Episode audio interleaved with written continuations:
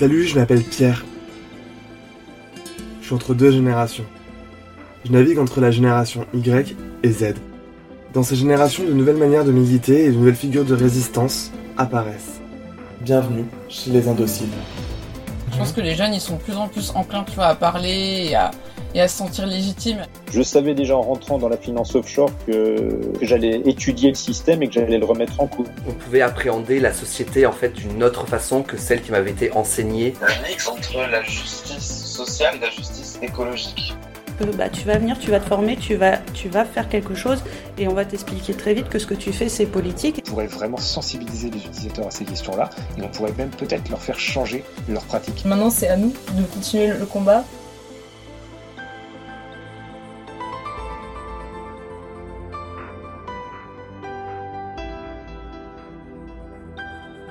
Aujourd'hui, je reçois Maxime Renaï. C'est un lanceur d'alerte. Il a été au service du renseignement français sur l'évasion fiscale au Luxembourg et à Jersey.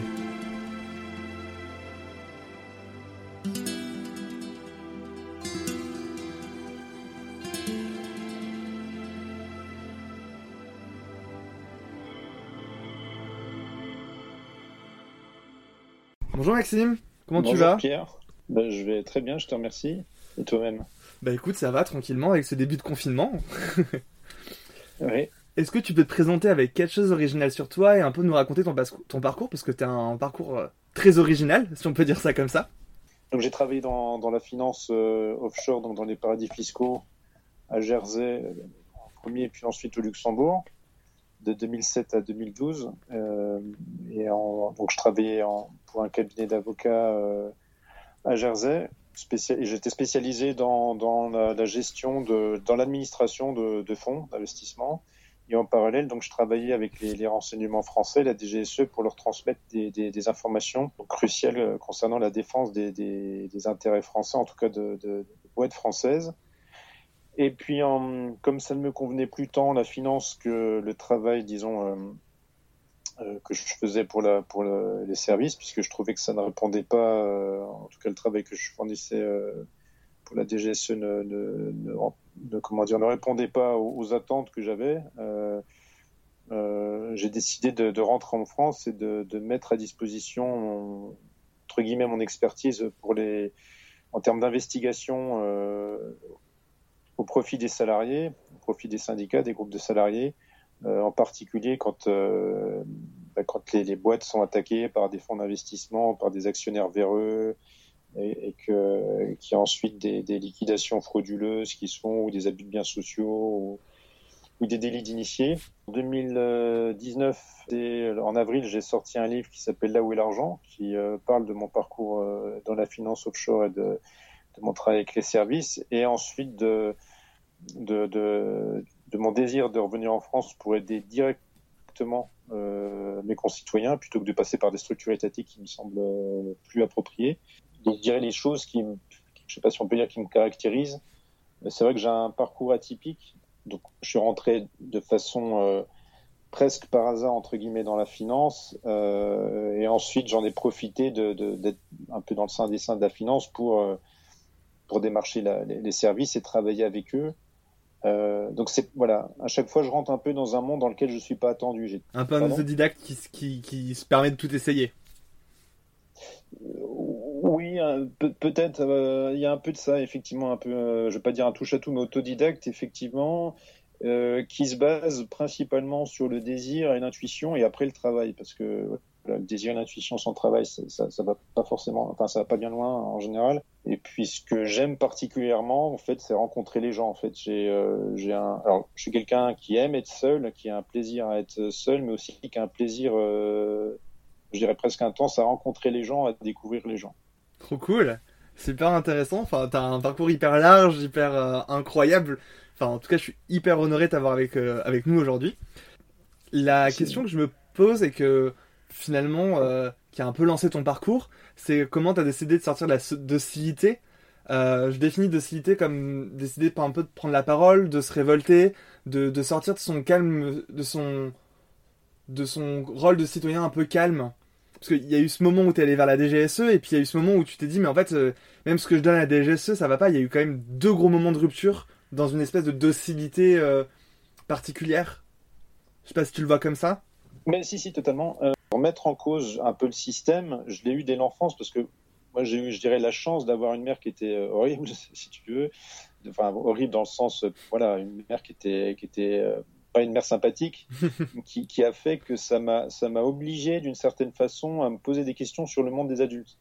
Euh, donc j'ai toujours eu un pied de côté, euh, pareil à l'école, j'étais voilà, j'ai toujours eu un pied de côté un petit peu à essayer de comprendre, à me dire attends, c'est- et, de, trouver la normalité, ce qu'on appelle la normalité, comme, quelque chose de mortifère, c'est-à-dire un rôle qui nous est donné presque inconsciemment par notre famille, par la société, par l'éducation, par toutes ces choses-là. Et j'ai toujours été sensible à, ça. Après, on n'est pas obligé d'être sensible à ça dès l'enfance. On peut l'être euh, en étant adolescent, euh, adulte, euh, même senior. Et donc il y a déjà eu cette rupture déjà dès l'enfance. Ça, j'en ai vraiment conscience déjà quand j'avais l'âge de entre 5 ans et 8 ans. Et après, il y a aussi cette rupture euh, au lycée où, euh, à un moment donné, moi, j'ai arrêté l'école et j'y suis revenu après en candidat libre, en passant bac en candidat libre, parce que quand j'ai eu 16 ans, je considérais que l'école était euh, déconnectée de plein de choses. C'est- parce qu'il y a toujours eu ce côté un peu de pied à côté du, enfin, tu vois, de me mettre un peu en dehors du système que je savais déjà en rentrant dans la finance offshore que par intuition, même si je ne savais pas ce que j'allais faire, euh, que que j'allais remettre en cause, euh, que j'allais étudier le système et que j'allais le remettre en cause. Hmm. C'est un peu une méthode de hacker d'ailleurs. Un hacker, il, il regarde le truc, il désosse et puis il voit, il voit ce qui peut être amélioré ou pas. Ce qui m'intéresse là, euh, dans ce que tu dis, c'est assez intéressant, c'est que tu dis ça a toujours été en toi. Et euh, enfin, moi j'ai écouté un peu tes interviews euh, sur Thinkerview, mais aussi euh, euh, sur France Inter. Je t'ai écouté sur un peu partout. J'ai lu un peu de ton parcours dans les interviews. Mais moi, il y a deux, il y a vrai, enfin, j'ai discerné deux moments où tu sors, tu te, tu te repositionnes par rapport à, à ce que tu vis. C'est le moment Mhm. où, où tu es à Jersey et le moment où tu es au Luxembourg et tu décides d'arrêter la finance. Et c'est quoi euh, le déclencheur à chaque fois dans ces deux moments-là? Est-ce que tu as, un, événement particulier qui te dit euh, à ce moment-là, stop quoi?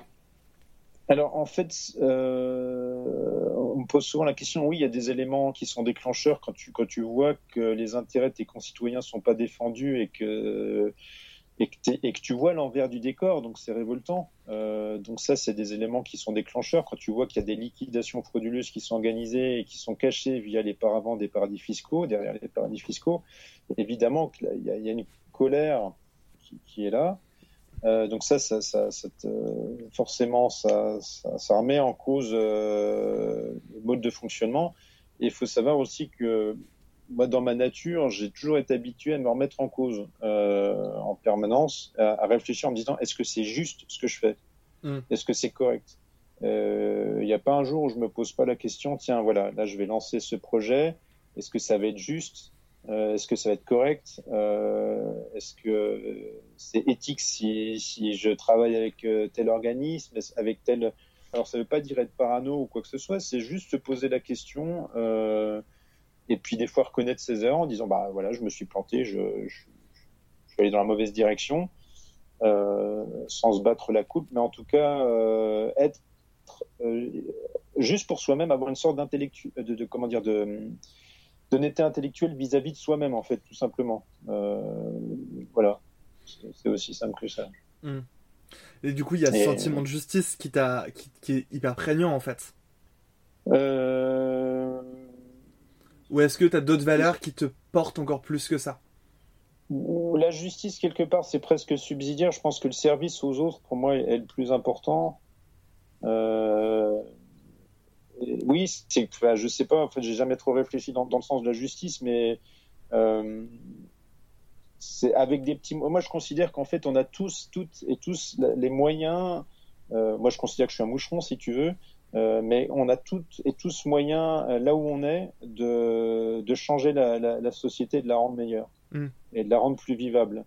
Et en fait, je, voilà, je me dis, c'est- juste cette, cette, cette- comment dire, ce, ce mode de fonctionnement que, que j'ai en me disant, tiens, à cet endroit-là, je peux peut-être aider je peux peut-être euh, là il y a de l'injustice, peut-être que en mettant la lumière, etc., ou en voyant stratégiquement comment je peux faire, par exemple euh, avec des syndicats ou avec des lanceurs d'alerte ou avec des journalistes, comment on peut donner de l'écho à, à, à, quelque chose qui est totalement unique et totalement inacceptable. Comme je disais tout à l'heure, il faut faire attention de, de, ne pas sombrer. Pour moi, le, le, fond est aussi important que la forme. Mm. C'est-à-dire qu'on peut être très engagé. Je pense que il faut faire à très attention de ne pas tomber dans un excès.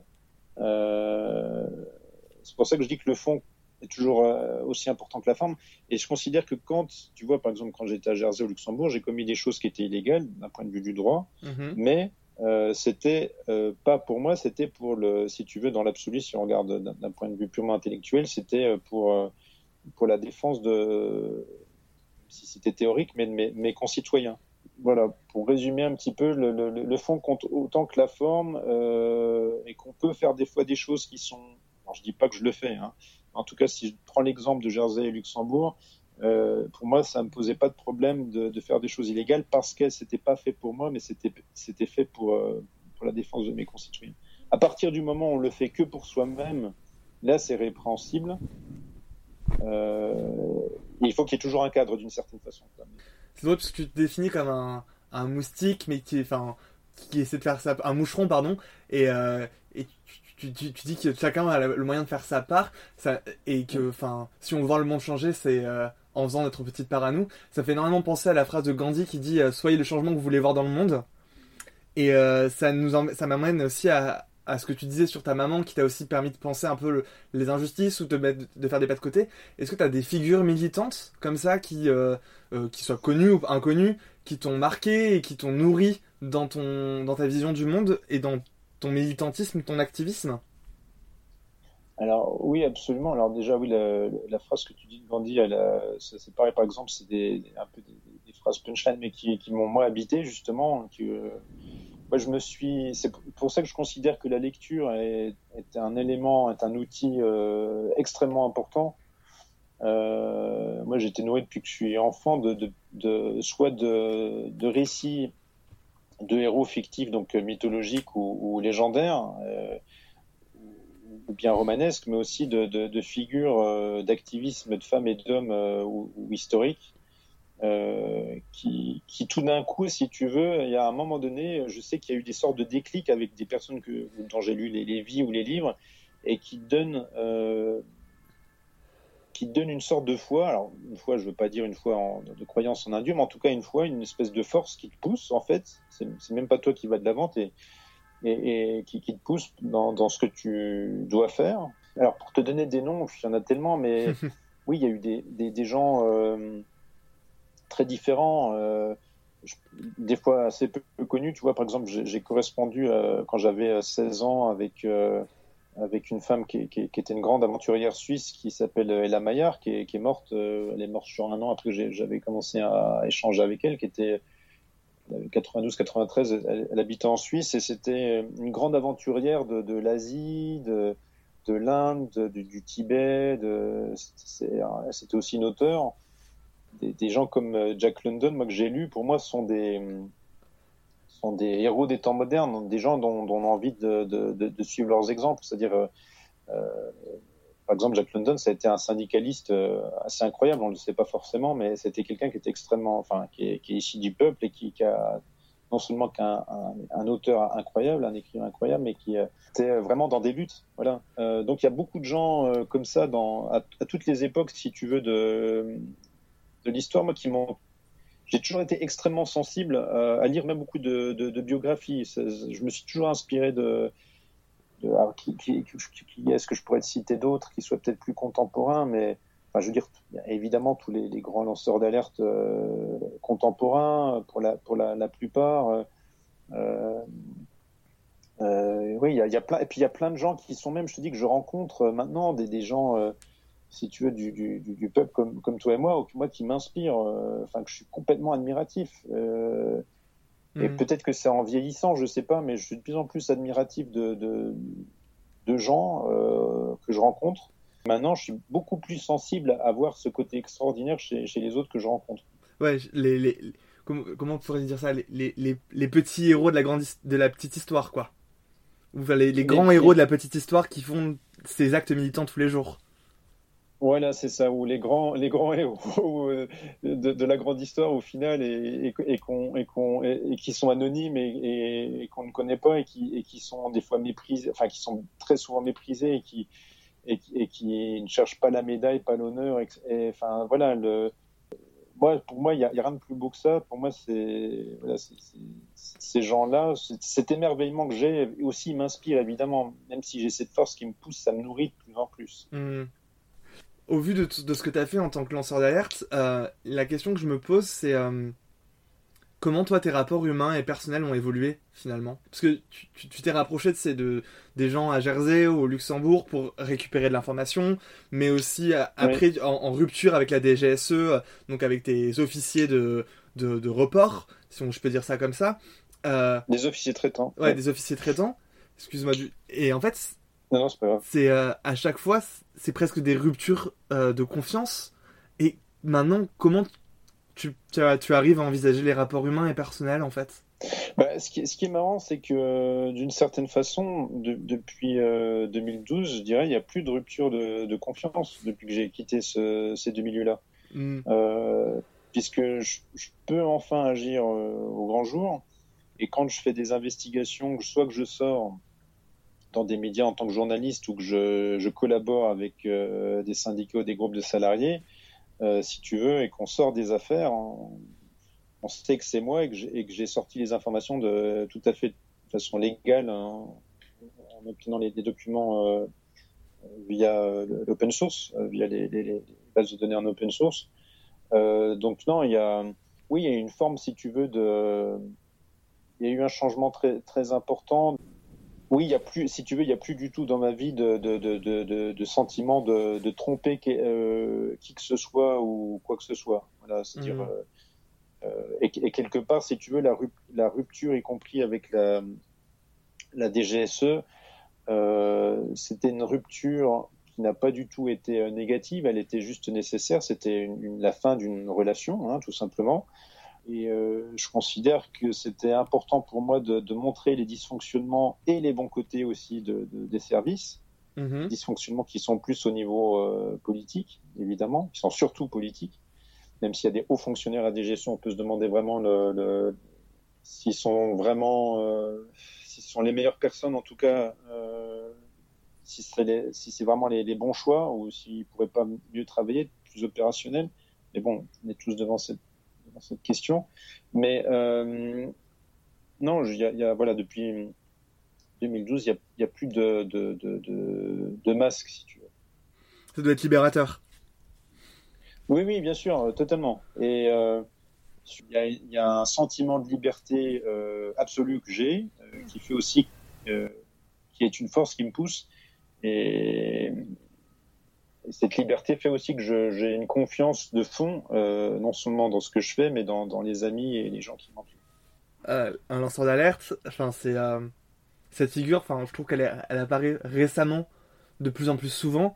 La figure du lanceur d'alerte est de plus en plus médiatisée, enfin surtout depuis Snowden.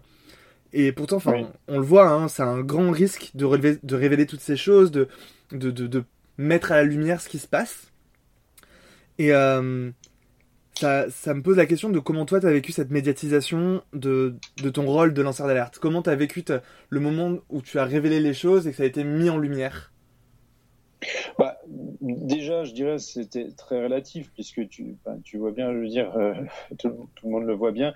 Je veux dire, euh, les éléments moi que j'ai appareil- j'ai j'ai apporté dans mon livre ou dans les investigations que je, je fais euh, jusqu'à maintenant, ça n'a strictement rien à voir avec euh, Snowden. Snowden est arrivé et a, et a posé une bombe. euh, ça, ça a été un, un, un- c'est un événement majeur et, et c'est- et en tant que tel, il y a un événement historique, ce que je ne suis absolument pas. Euh, la différence avec Snowden, moi, c'est que juste je sors les investigations et que mon travail, si tu veux, de, entre guillemets, de lancer l'alerte, en tout cas de lancer l'alerte, est, est continuel Hmm. et que je continue cette chose-là. Alors qu'en général, quand tu regardes le- le- les histoires des lanceurs d'alerte, ils font une alerte des- qui sont spectaculaires, comme Snowden euh, ou Assange, lui, il faisait d'ailleurs de façon récurrente, euh, mais, et, mais ils sont arrêtés. Mais euh, il y a ce côté spectaculaire. Donc moi, j'ai euh, et puis a un côté qui est récurrent chez moi de sortir des, des, choses. Ça n'a pas été quelque chose de, d'incroyable à vivre ni à surmonter. Ni, j'ai pas vécu des choses atroces comme ont vécu des, des lanceurs d'alerte français, type euh, il s'appelle Raphaël Allais ou bien, tu vois, il y a eu des lanceurs d'alerte en France ces dernières années, il y a, pas si longtemps, qui, qui, euh, qui ont vécu des, des choses euh, assez terribles. Moi, il s'avère, je sais pas, bon, du fait euh, que j'ai un réseau d'amitié qui est très fort aussi derrière moi, euh, et que si on venait à m'ennuyer, je pense que voilà, derrière il y aurait des coups, euh, comment dire, médiatiques et des procès qui tomberaient pour euh, contre-attaquer. Mm. En, tout, en tout cas, en termes de lanceurs d'alerte, les gros risques que moi je vois à l'heure actuelle, c'est que n'importe quel d'ailleurs avocat un peu spécialiste le dira, il n'y a aucune protection en droit européen et français où c'est la, la- la plupart du temps c'est du vernis. Enfin, je ne vais pas rentrer dans toute la technique parce que j'ai plus en tête la, la loi Sapin 2, euh, qui est une transposition des, directives européennes. Euh, mais c'est du flanc, très, très, franchement. Donc oui, il y a, un- risque. euh, y a un risque de ce côté-là, c'est-à-dire que les, lois ne protègent absolument pas les, les lanceurs d'alerte, c'est une première chose. Euh, et puis la deuxième chose, c'est que il y a un côté paradoxal, si tu veux, à la notion de lanceur d'alerte. Quelque part, c'est presque le système, en tout cas, quand je dis le système, c'est euh, l'inertie du système, c'est un peu l'oligarchie, sans rentrer dans du complotisme, mais les, puissances, les puissants. Euh, pour eux, le, lanceur d'alerte aussi, ça a un avantage d'une certaine façon si on si on philosophe un petit peu sur la question. Parce que c'est une façon de dire, regardez, si vous voulez dénoncer le système, ce n'est qu'une petite partie, d'une infime partie de la population qui peut le faire, et vous autres, vous devez juste vous taire et, et continuer de bosser ou bien de voilà de- d'étudier ou de faire vos petites choses, mais absolument pas de, remettre en cause le système. Alors qu'en réalité, dans, une société qui est saine, qui serait pas malade, euh, en tout cas pas à ce point-là, euh, toute personne serait en, capacité de dire attendez, là il y a un truc qui va pas, là les gars, euh, on peut pas continuer comme ça. Donc il y a un côté vraiment paradoxal. Euh, bon là j'exagère un peu, je, vais au- tu vois, je, je, je pousse au maximum, mais Mm. lanceur d'alerte, il est indispensable évidemment. C'est une sorte de soupape de sécurité du, du système et de notre vie en société. C'est un peu euh, Ulysse contre, euh, enfin, voilà, je peux même contre contre euh, contre comment. euh, David contre Goliath. C'est plus voilà David contre Goliath, bon, sachant qu'on ne sait pas qui, qui gagnera, si tu veux, mais euh, Oui. disons que c'est- presque, si tu veux, euh, symptomatique d'un d'un système qui n'a jamais été aussi puissant, un système étatique oligarchique qui n'a jamais été aussi puissant, et, et qui fait naître de façon symptomatique des, des, des femmes et des hommes qui, euh, qui, avec aucun moyen ou très très peu de moyens, arrivent à, à sortir des informations. Mm. Il y, y a ce double aspect, c'est-à-dire à la fois c'est un lanceur d'alerte, il n'est pas protégé, euh, il apparaît euh, dans un niveau historiquement, dans un, dans un moment où les gens qui sont au pouvoir n'ont jamais été aussi puissants, n'ont jamais eu autant de, de, de prérogatives de pouvoir. Et c'est comme si on, les lanceurs d'alerte arrivaient comme voilà un, contre-pouvoir, mais tellement ridicule, mais en même temps, moi c'est ce que j'aime en fait. C'est, je, je pense euh, sincèrement que c'est de la, c'est de la non-force quelque part ou de la non-action, pas de la non-action, mais de que vient la plus grande des forces. Là, tu me parlais de Gandhi tout à l'heure. Tu vois, ce, cette personne a réussi d'une certaine façon, même s'il y, avait plein de gens autour de lui, mais à faire partir l'occupant anglais par une forme de non-action. Mm, oui, bien sûr. Euh, et donc par une force de faiblesse, par une forme de... De passivité. Même, voilà, euh, mais pas forcément Pacifique. dans le sens où on De comprend, pacifisme. euh, de pacifisme, voilà, et de... Et, et donc comment... Voilà, c'est ce genre de moi de stratégie qui m'intéresse, c'est comment avec, euh, pas forcément le moins de moyens, mais comment avec le presque le moins de force, Mhm. on peut arriver à déstabiliser, en tout cas arriver à un point de rupture qui permet d'amener plus de conscience dans un monde où l'inconscience est protégée par ce, ce poids de l'inertie, si tu veux. Ouais. Bon, peut-être je suis allé un peu plus loin que la question, mais... Non, mais c'est intéressant parce que tu allais aborder la prochaine question sur la, la question des lois françaises et, et la protection que vous avez. Et en fait, euh, de ce que tu me dis, il n'y en a aucune. Ou alors, euh, enfin, elle est euh, de vernis. Pourquoi est-ce que j'en viens à ces deux projets de, mon, de, de mon média là, que j'ai lancé, enfin, qui, qui va se professionnaliser là, dans les prochaines semaines avec mon frère, donc lanceur alerte, la, la web télé, c'est-à-dire que c'est un, un média qui va être lanceur d'alerte, qui est lanceur d'alerte, c'est-à-dire on sort des choses Et, maintenant, euh, ça fait partie, si tu veux, des stratégies. euh, là, on est dans une, dans une guerre économique ou tout ce que tu veux, mais aussi on est dans une guerre de, de l'information. Et donc, c'est super, à nouveau, c'est super extrêmement important de, former des, des gens à, à voir ce qui se passe, tant dans les domaines économiques que, que dans l'écologie, et ensuite de pouvoir euh, transmettre cette information euh, à travers des médias euh, très souvent alternatifs. Mm.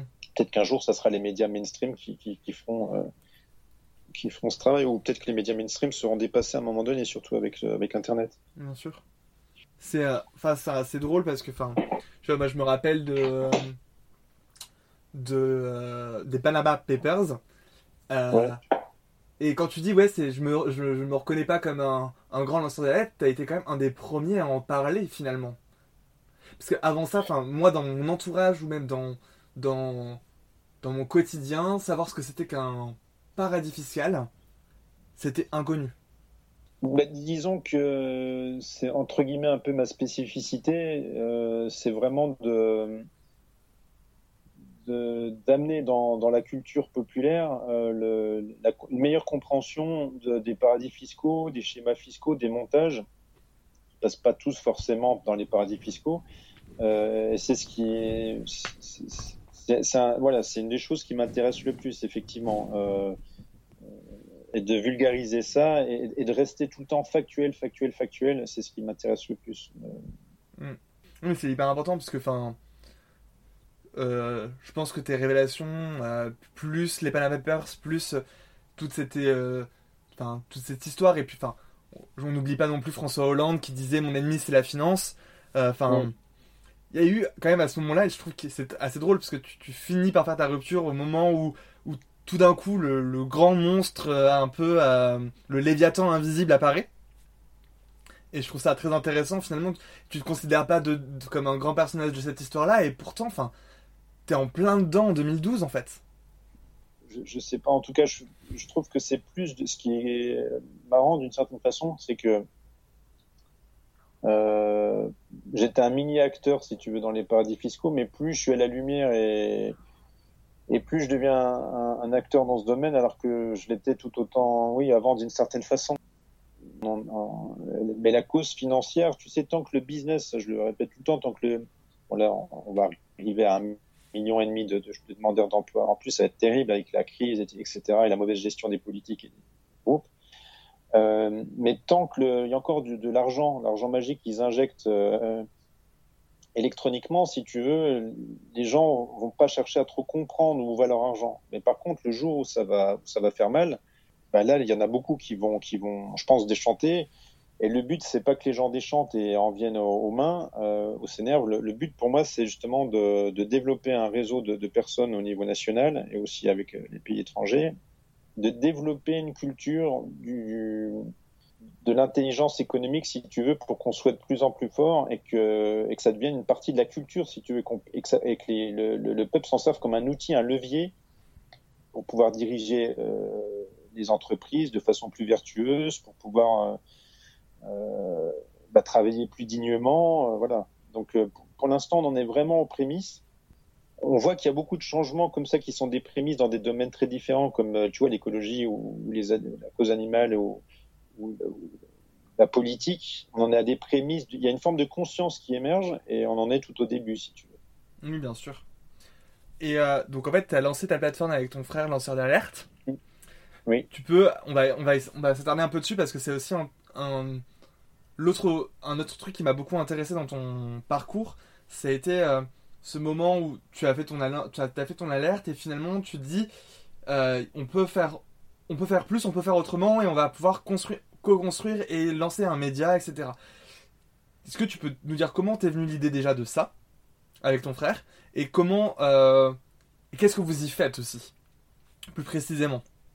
Tu vois, notre père, mon frère et moi, il avait un, il a créé un journal euh, qui, existe toujours euh, dans, l'est de la France, qui, qui, qui, s'adresse, s'adresse aux, jeunes. Enfin, je veux dire, on a toujours connu notre père, si tu veux, dans, le fait de, travailler sur, euh, des textes pour un journal ou, créer un journal. Donc le côté média pour nous c'est pas quelque chose. Mon frère a été aussi photographe pour la presse nationale et internationale pendant dix ans. Euh, donc on a toujours été, euh, pour nous, c'est pas un monde du tout qui nous est inconnu, si tu veux. Et d'ailleurs, le, le monde de l'information rejoint évidemment le monde de l'information de, de- du renseignement. C'est, même si, voilà. Euh, moi, dès que j'ai décidé de, sortir un peu de, la forêt, euh, des Vosges, euh, en sortant le livre, j'ai su aussi qu'il fallait que, que le livre n'était qu'une étape et qu'il fallait ensuite que mes investigations, on les systémise. Pas uniquement donc avec mon frère et moi, mais avec d'autres personnes et que le média est le médium indispensable.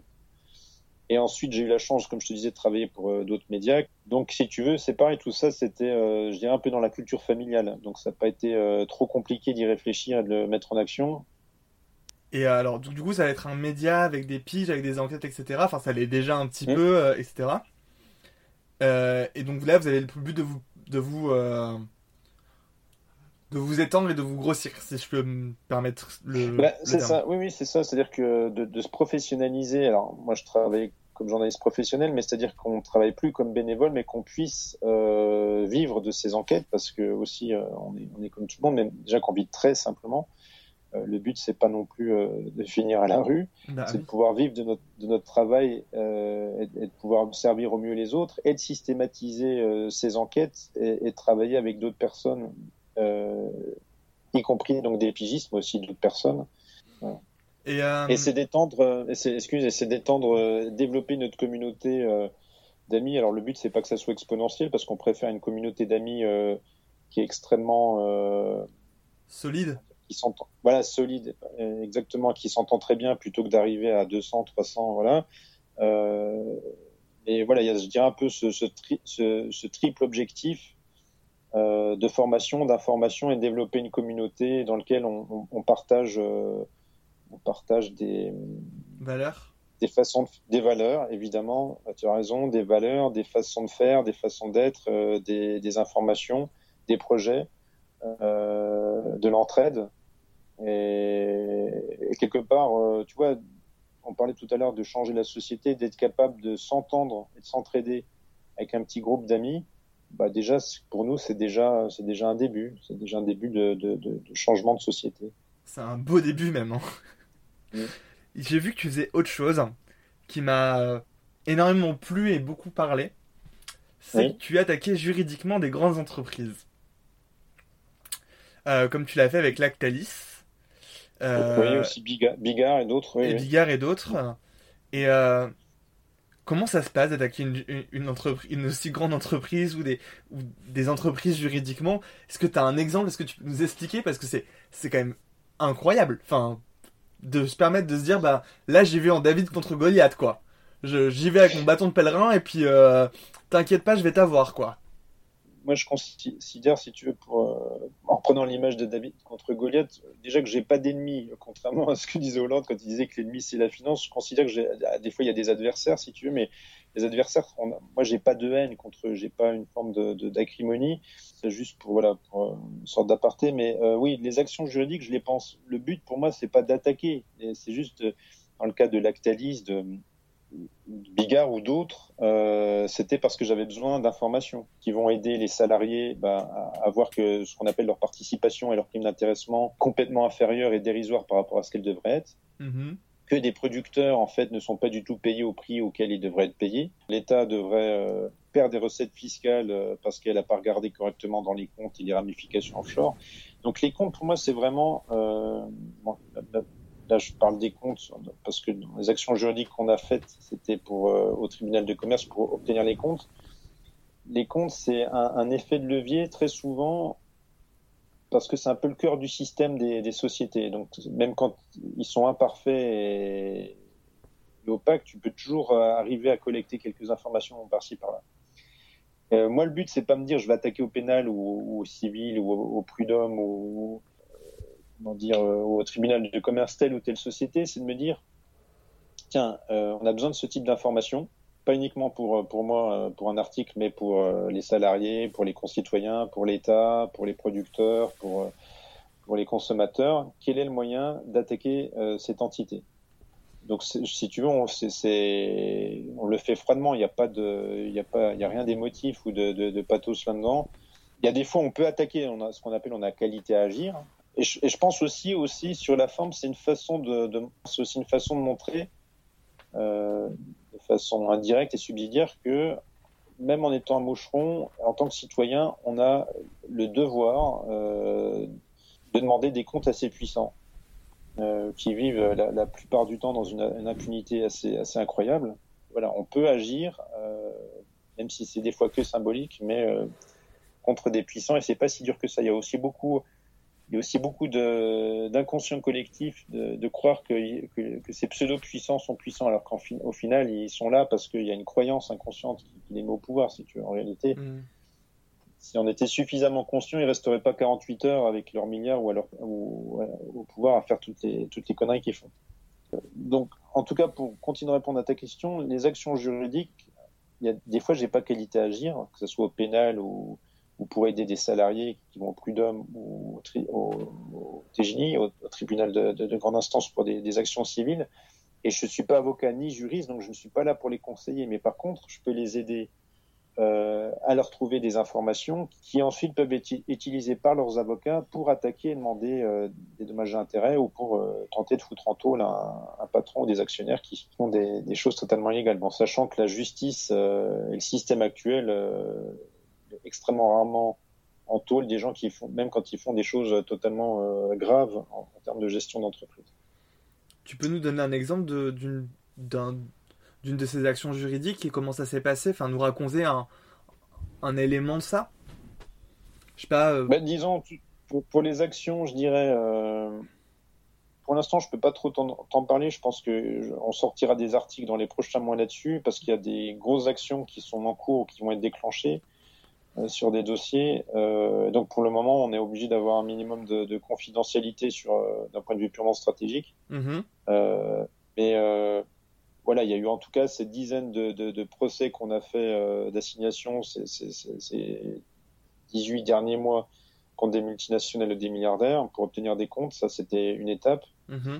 il y aura un moment donné, on analysera aussi, enfin, on commence à analyser, mais faire des articles qui sortiront sur ces comptes et aussi, il y aura d'autres actions, des fois, qui iront au pénal contre des multinationales. Mais euh, voilà, là, pour le moment, je, je peux, je peux pas t'en parler. Pas de souci, t'inquiète.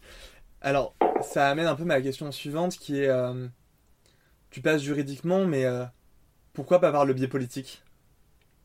Bah, En fait, si, je, je, travaille aussi le biais politique. Là, ces derniers mois, j'étais quasiment toutes les semaines à, à Paris, où je rencontre euh, des amis du PCF, comme, euh, comme Fabien Roussel, qui est le secrétaire général du PCF et qui est député du Nord. Mmh. Euh, je travaille euh, avec des gens comme Hugo Bernalici, qui est député euh, du Nord.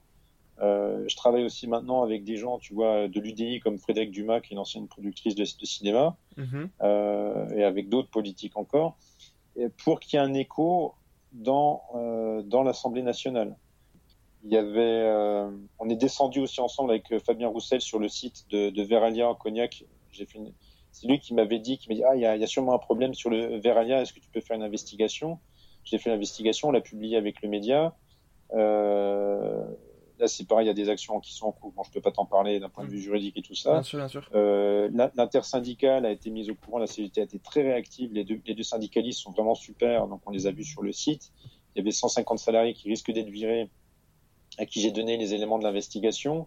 Donc si tu veux aussi, c'est ça que moi j'aime aller sur le terrain parce que ça te permet de créer des synergies euh, et des forces. Tu crées une force. Quand tu as quelqu'un, euh, un politique comme Fabien Roussel, euh, qui vient euh, à Cognac, qui rencontre la CGT, qui leur dit qu'il est à leur côté et qu'il apporte des informations, c'est-à-dire les miennes, mais parce que il a eu l'intelligence de me poser la question, de me dire tiens, tu voudrais pas investiguer de ce côté-là, et ben tout d'un coup tu crées un réseau de résistance, et c'est ce qu'on fait tout doucement maintenant un peu dans toute la France, et avec les syndicalistes, et avec les salariés, et avec les politiques, euh, et avec le journalisme, avec tu vois, le média, les actions juridiques, toutes ces, tous, ces, tous, ces, tous ces effets de levier, si tu veux.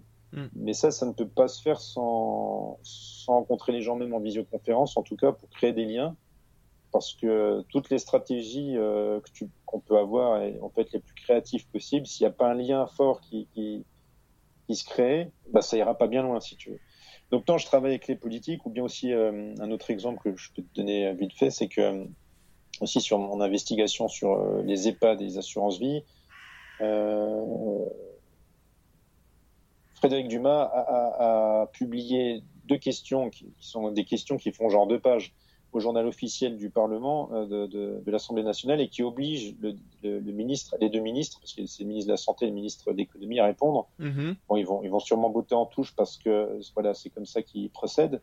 Mais en tout cas, au moins, on aura lancé l'alerte et que le moment venu, si jamais il y a un problème sur les assurances vie en France, on, on pourra dire regardez, on vous avait prévenu à tel moment, euh, le ministre a botté en touche, Mhm. et ben on attaque le ministre pour euh, voilà.